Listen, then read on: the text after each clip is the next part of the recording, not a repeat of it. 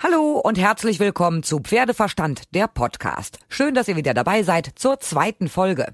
Heute spreche ich mit dem Springreitprofi Martin Fink. Er sagt, sein Beruf ist eine Leidenschaft und ein Virus. Man muss zu 150 Prozent hinter dem Job stehen, sonst ist man da nicht richtig aufgehoben.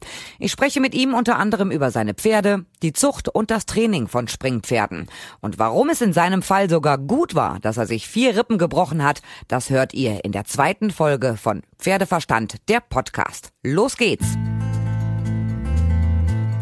Folge 2 von Pferdeverstand, der Podcast. Und ich freue mich sehr, dass ich heute bei Martin Fink auf der Anlage sein darf in Warendorf.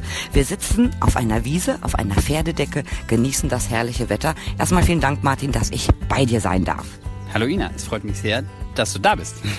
Du bist Pferdewirtschaftsmeister und super erfolgreich im Springreiten. Wir kennen uns seit Jahren. Wir haben auch zusammen mal an einem Stall äh, Pferde geritten. Ähm, wie bist du zum Springreiten gekommen? Weil deine ersten Erfahrungen waren doch Vielseitigkeitsreiten. Jein, also ich war schon immer zweidisziplinär aufgestellt. Ich bin schon immer Spring- und Vielseitigkeit geritten. Und es hat sich dann im Laufe meiner Selbstständigkeit hat sich ähm, das Springreiten als das praktischere und einfachere herausgestellt, ähm, damit Geld zu verdienen. Selbstständig sein in der Pferdebranche klingt ja erstmal schön, ne? man macht sein Hobby zum Beruf.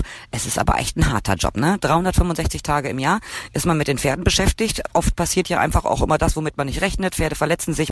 Also es ist schon auch ein harter Weg. Das ist es, ganz zweifelsfrei. Und es ist definitiv mehr wie ein, wie ein Beruf, sondern es ist eigentlich eine Leidenschaft und ein Virus. Und man muss 150-prozentig hinter diesem Job stehen, weil sonst ist man hier nicht äh, richtig aufgehoben. Weil das ist äh, kein 9-to-5-Job und wir sind nicht in fünf Tagen fertig mit unserem Beruf. Ich habe jetzt gerade erfahren, du hast jetzt fünf Pferde hier und elf Pferde nebenan, macht 16 Pferde. Ähm, alleine 16 Pferde am Tag ist doch eigentlich nicht leistbar. Nein, das ist es auch nicht. Ich mache das ja auch zusammen mit meiner Frau.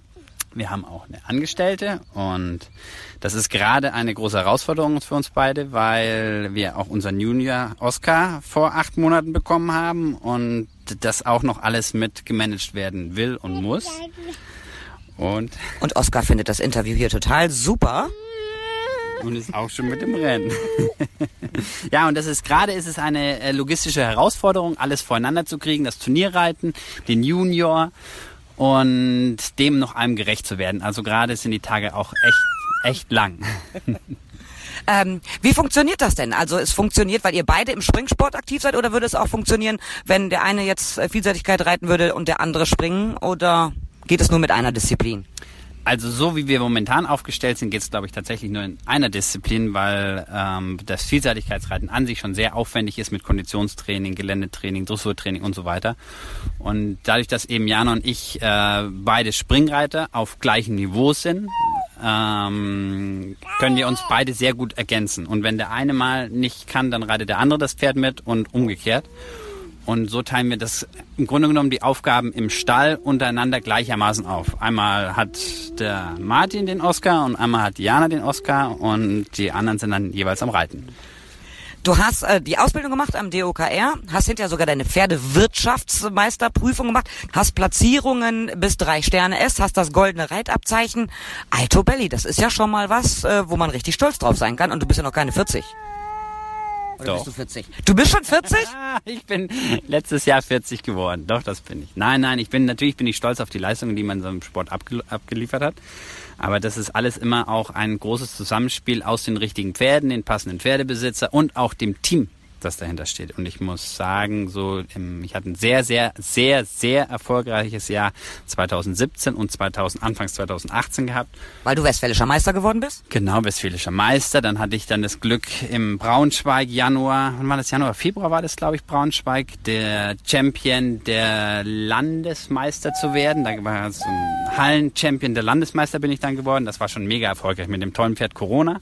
Und solche Erfolge die sind wirklich immer ein Zusammenspiel aus allem, aus dem richtigen Pferd, aus dem richtigen Team, den richtigen Leuten, mit denen man zusammenarbeitet und trainiert und natürlich auch die passenden Pferdebesitzer, die hinter einem stehen.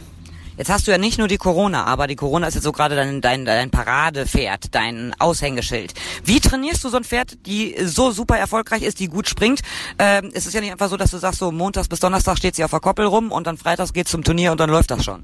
Tatsächlich ist das nicht so. Nein, nein, nein. Die müssen wirklich äh, jeden Tag gearbeitet werden. Das ist Reiten ist ein Leistungssport, sowohl für den Reiter als auch für das Pferd. Und Leistungssport bedeutet einfach Konditionstraining. Eine gewisse Grundkondition muss da sein. Dann natürlich äh, Springtraining. Man will, das muss man natürlich immer passend dosieren und einsetzen, dass man so ein Pferd nicht überfordert, aber trotzdem fordert und kraft- und konditionsmäßig gut genug äh, trainiert. Und das Ganze ist schon, also es ist jetzt nicht so, dass man, wie, du schon sagst, nicht das Pferd fünf Tage die Woche auf die Wiese stellt und am Wochenende losfährt. Also das ist es nicht. Ich sehe gerade, weil wir an neben deinem Reitplatz sitzen, äh, es sind auch Cavalettis im Halbkreis aufgestellt. Äh, arbeitest du viel, also so äh, Stangenarbeit und Cavaletti-Arbeit? Sehr viel, sehr viel. Das ist äh, gerade das äh, Traben über halbhohe Cavalettis und für die erfahrenen und gut ähm, Pferde, die wirklich weit gymnastiziert sind, die können die Cavalettis auch aufgestellt rübertraben. Ist es unheimlich gute Arbeit für Hankenbiegung und äh, Kraftentwicklung und also das ist eine ganz tolle Arbeit und machen wir sehr viel. Wie wichtig würdest du denn die Dressurarbeit, die Dressurgrundlagen im Springsport sehen? Als elementar wichtig. Ohne äh, eine ausgiebige dressurmäßige Gymnastik äh, hat das Pferd nicht die Möglichkeiten, an seinen Körper ranzukommen.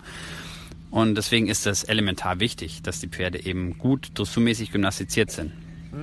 Ich weiß ja noch aus der gemeinsamen Zeit, wo wir zusammen an einem Stall waren, dass du so viele unterschiedliche, verschiedene Pferde hattest. Junge Pferde, ältere Pferde, nervöse Pferde, ruhige Pferde, ein Hengst dabei, der äh, gerne mal durch die Gegend gesprungen ist, äh, natürlich dahin, wo er nicht äh, hinspringen sollte, ein bisschen nervöses Hemd war.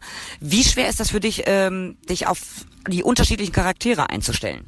Das ist, glaube ich, auch ein ganz bisschen die Stärke in unserem Stall von Jana und mir, dass wir uns im Grunde genommen ähm, auf die einzelnen Pferde einstellen und sie nicht äh, versuchen, in ein Schema zu pressen. Das ist, ähm, glaube ich, ähm, eine Stärke von uns und das wird in vielen anderen Stellen müssen die Pferde dem Schema F funktionieren, in dem Schema F funktionieren. Und das müssen sie bei uns nicht. Wir versuchen eben auf jedes Pferd passend einzugehen und die bestmöglich äh, uns darauf einzustellen. Das ist mir auch aufgefallen. Ich muss ja sagen, jetzt muss ich dich mal loben. Ja, ich ähm, erzähle das auch immer vielen Leuten, die mir begegnen, wo ich sagen kann, ja, mit dem Martin Fink, das habe ich über Jahre damals an einem Stall beobachtet. Das ist wirklich toll, wie der mit den Pferden umgeht. Absolut pferdegerecht fand ich das immer. Und du lässt den Pferden auch immer sehr, sehr viel Zeit. Das fand ich schon immer sehr erstaunlich. Und du machst ein abwechslungsreiches Training. Das ist richtig. Das ist mir persönlich auch wichtig. Also neben der dressurmäßigen Arbeit, die wir hier bei uns auf dem Platz machen, reiten wir auch mindestens ein bis zweimal die Woche ins Gelände und galoppieren durchs Gelände. Und so versuchen wir einfach auch die Laune der Pferde so ein bisschen gut zu halten, weil ein, ein Stumpf ist immer nur im Viereck, jetzt darf ich jetzt nichts Falsches sagen, äh, rumreiten. Ähm, da haben wir die Erfahrung gemacht, dass dann auch schon mal die Laune der Pferde oder die Motivation der Pferde ein bisschen nachlässt. Gerade auch so in der Winterzeit. Wenn man immer nur in der Halle reitet, dann freuen die sich auch mal, wenn sie wieder ins Gelände gehen dürfen und auch mal geradeaus rennen dürfen. Mehr wie 40 oder 60 Meter. Aber ich finde, es ist auch echt nachvollziehbar. Wenn man nur in der Halle rumgurkt, ja, das ist wirklich für den Reiter irgendwann nicht schön und fürs Pferd garantiert auch nicht schön. Da gibt's das eine Pferd, die brauchen mehr Abwechslung, die anderen brauchen weniger Abwechslung. Hast du dir selber noch nie irgendwas gebrochen, als du mal abgesegelt bist? Also ich bin, glaube ich, 120 Mal vom Pferd geflogen in meiner Reiterkarriere. Ich habe mir Gott sei Dank nie wirklich böse was wehgetan. Du auch nicht, ne? Äh, nicht ganz. Also ich habe mir tatsächlich letztes Jahr einmal vier Rippen gebrochen und bin tatsächlich erst noch damit geritten, aber dann ging es irgendwann gar nicht mehr und dann habe ich tatsächlich auch mal vier Wochen nicht im Sattel gesessen. Nein. Doch. War auch eine ganz neue Erfahrung für dich, ne? Ja. Aber Rippenbrüche tut auch weh. Jedes Lachen, jedes Husten, das ist ja die Hölle. Fürchterlich, fürchterlich. Aber es war zu der Zeit ganz praktisch, weil das äh, gab mir ein ganz bisschen mehr Zeit, um die Hochzeit mit Jana und mir vorzubereiten. Also es war, jedes Übel hat auch irgendwo sein Gutes. Du handelst ja auch mit Pferden. Das ab, ab und an wird ein Pferd einfach auch verkauft. Muss ja auch sein. Wie schwer fällt dir das denn, wenn ein gutes Pferd deinen Stall wieder verlässt? Das ist immer mit einem lachenden und einem weinenden Auge. Das, der Handel ist am Ende notwendig für den Beruf, den ich mir rausgesucht habe, weil das, das reine Bereiten von Pferden, das ist äh, alleine ähm, nicht ausreichend genug, um ein Unternehmen in unserer äh, Größenordnung gut am Laufen zu halten. Also der Handel ist elementar wichtig. Und ähm, ich freue mich immer sehr, wenn das Pferd einen glücklichen neuen Besitzer bekommen hat und das freut mich noch umso mehr, wenn dann das Pferd noch erfolgreich mit dem neuen Besitzer geht. Also das ist so egal, äh, wie, was für Neuigkeiten wir bekommen, aber wenn wir die Neuigkeit bekommen, das läuft gut und, und äh, das Pferd schlägt ein und die haben Spaß miteinander, dann ist das eigentlich das Schönste am Pferdeverkaufen. Aber eigentlich tut's einem auch leid. Ich war nie diejenige, die ein Pferd verkaufen konnte. Ich hatte sie immer wirklich bis zum Schluss, bis zum letzten Tag. Man muss sich daran gewöhnen, oder? Ganz definitiv, ganz definitiv. Aber das ist wirklich so, dass das Notwendige, ich will nicht sagen übel, weil das ist, äh, wenn eben neue glückliche Besitzer zufrieden mit dem Pferd sind, ist es auch was Schönes. Aber das ist am Ende das, äh, die Notwendigkeit, die wir in unserem Stall haben, dass wir im Grunde genommen immer wieder die Pferde auch an den passenden Kunden weiterverkaufen. Also die Pferdeszene international ist ja recht klein, ne? Aber trotzdem bist du ja schon ganz gut aufgestellt und du verkaufst ja auch Pferde ins Ausland, auch zu namhaften Reitern ähm, gehen deine Pferde. Ähm, wie schwierig ist es da, Fuß zu fassen oder auch international die Kontakte zu knüpfen? Ich habe gesehen, deine Homepage, die läuft sogar auch auf Englisch. Das läuft ja nicht äh, ohne Grund. Nein, das ist äh, der amerikanische und der ausländische Markt ist ein ganz großer äh, Markt für uns. Also wir verkaufen, sage ich mal, 70 bis 80 Prozent der Pferde, die wir handeln, handeln wir ins Ausland. Also die verkaufen wir ins Ausland, nach Amerika, nach England, Australien, wo auch immer hin. Ukraine arbeite ich in den letzten Jahren vermehrt zusammen. Ähm, Haben die keine guten? Die in Deutschland sind die besseren. In Deutschland sind die besten, liegt auch vielleicht daran, weil einfach das Ausbildungssystem in Deutschland so gut ist? Für die, ja. für die Pferde? Ja, wir haben in Deutschland ein sehr gutes Ausbildungssystem für die Pferde, auch gerade so was, was diese Jungpferdeprüfungen auf den Turnieren äh, betrifft. Das ist ein sehr gutes System, die Pferde in den Sport reinzubringen. Und ich glaube deswegen, und auch natürlich die Zucht, das muss ja zusammenlaufen. Die Ausbildung und die Zucht laufen Hand in Hand. Wenn man keine gute Pferde züchtet, kann man auch nichts ausbilden. Und wenn man dann gute Pferde züchtet und hat keine Ausbilder, läuft es auch nicht weiter mit dem Pferd. Und du bist ja wahrscheinlich ein totaler Fan der Holsteiner, ne? Ehrlich gesagt, ich hab, äh, bin total gemischt. Also ich bin Holstein-lastig, aber nicht ausschließlich. Wo sind bei dir die Westfalen? Ja, Westfalen, jetzt überlege ich gerade. Corona, mein bestes Pferd im Stall, westfälisch. So, sticht. So. genau. Nein, also aber am Ende ist die die Zucht ja auch äh, sehr international geworden und sehr gemischt geworden. Also den, den Rhein-Westfalen, den gibt's ja eigentlich so gar nicht mehr. So, also der der Korno de Bolensky, der die letzten Jahre die westfälische Zucht unheimlich geprägt hat, der ist äh, in der in der Zucht schwer holsteinisch geprägt. Und ähm, den Rhein-Westfalen so mit Polydor und Pilot, die sind ja leider so ein ganz bisschen ausgestorben den gibt's ja so gar nicht mehr. Es ist ja eigentlich alles ein Mischblut. Wie ähm, extrem verfolgst du jetzt die großen Turniere, die alle anstehen? Also deutsche Meisterschaften kommen, die Europameisterschaften sind in diesem Jahr.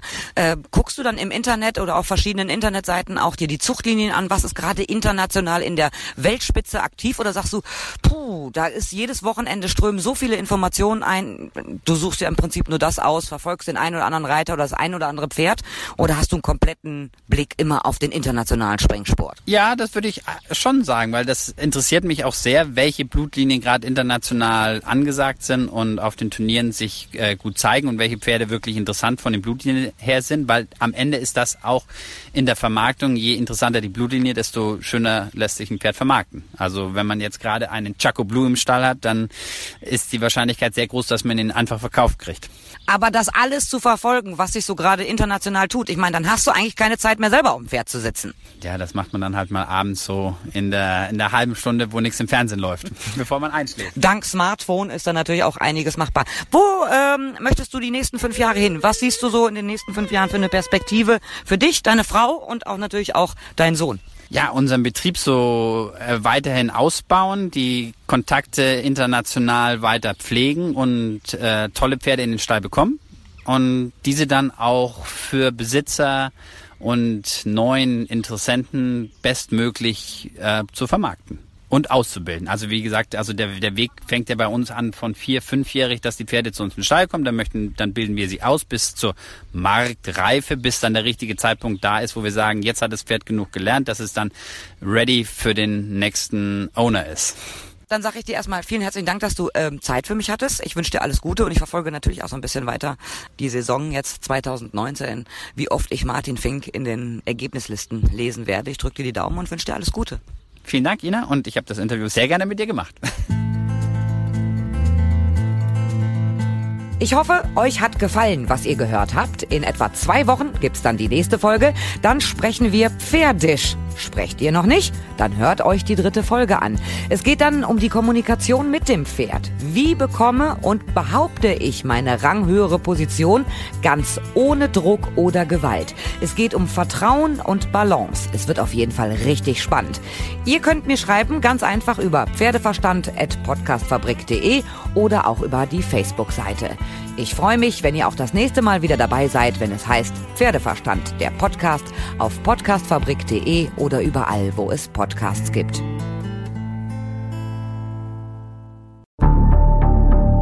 Wie lange kann ein Mörder sein dunkles Geheimnis bewahren? Wann bekommen die Angehörigen Gewissheit und die Opfer Gerechtigkeit? Jedes Jahr werden bei der Polizei rund 100.000 Menschen als vermisst gemeldet. Drei Prozent davon, also 3000 Menschen, bleiben länger als ein Jahr verschwunden. Einige werden nie wieder gesehen. Seit gut drei Jahren arbeitet die Polizei in NRW mit sogenannten Cold Case Units. Das sind Abteilungen, die wirklich nur damit beschäftigt sind, Mordfälle zu bearbeiten, die teilweise seit Jahrzehnten ungeklärt sind. Ich bin Mike Mattis, Radioredakteur und News Anchor und ich spreche mit Ermittlern über diese Fälle. In meinem Podcast Licht ins Dunkel, Cold Cases und ungeklärte Vermisstenfälle von hier beleuchten wir gemeinsam mit Profilern, Staatsanwälten und Mordermittlern Cold Cases und ungeklärte Vermisstenfälle aus ganz Deutschland. Immer in der Hoffnung, dass Angehörige endlich Gewissheit und die Opfer Gerechtigkeit bekommen. Licht ins Dunkel. Cold Cases und ungeklärte Vermisstenfälle von hier. Eine Produktion von Mike Mattis und der Podcastfabrik.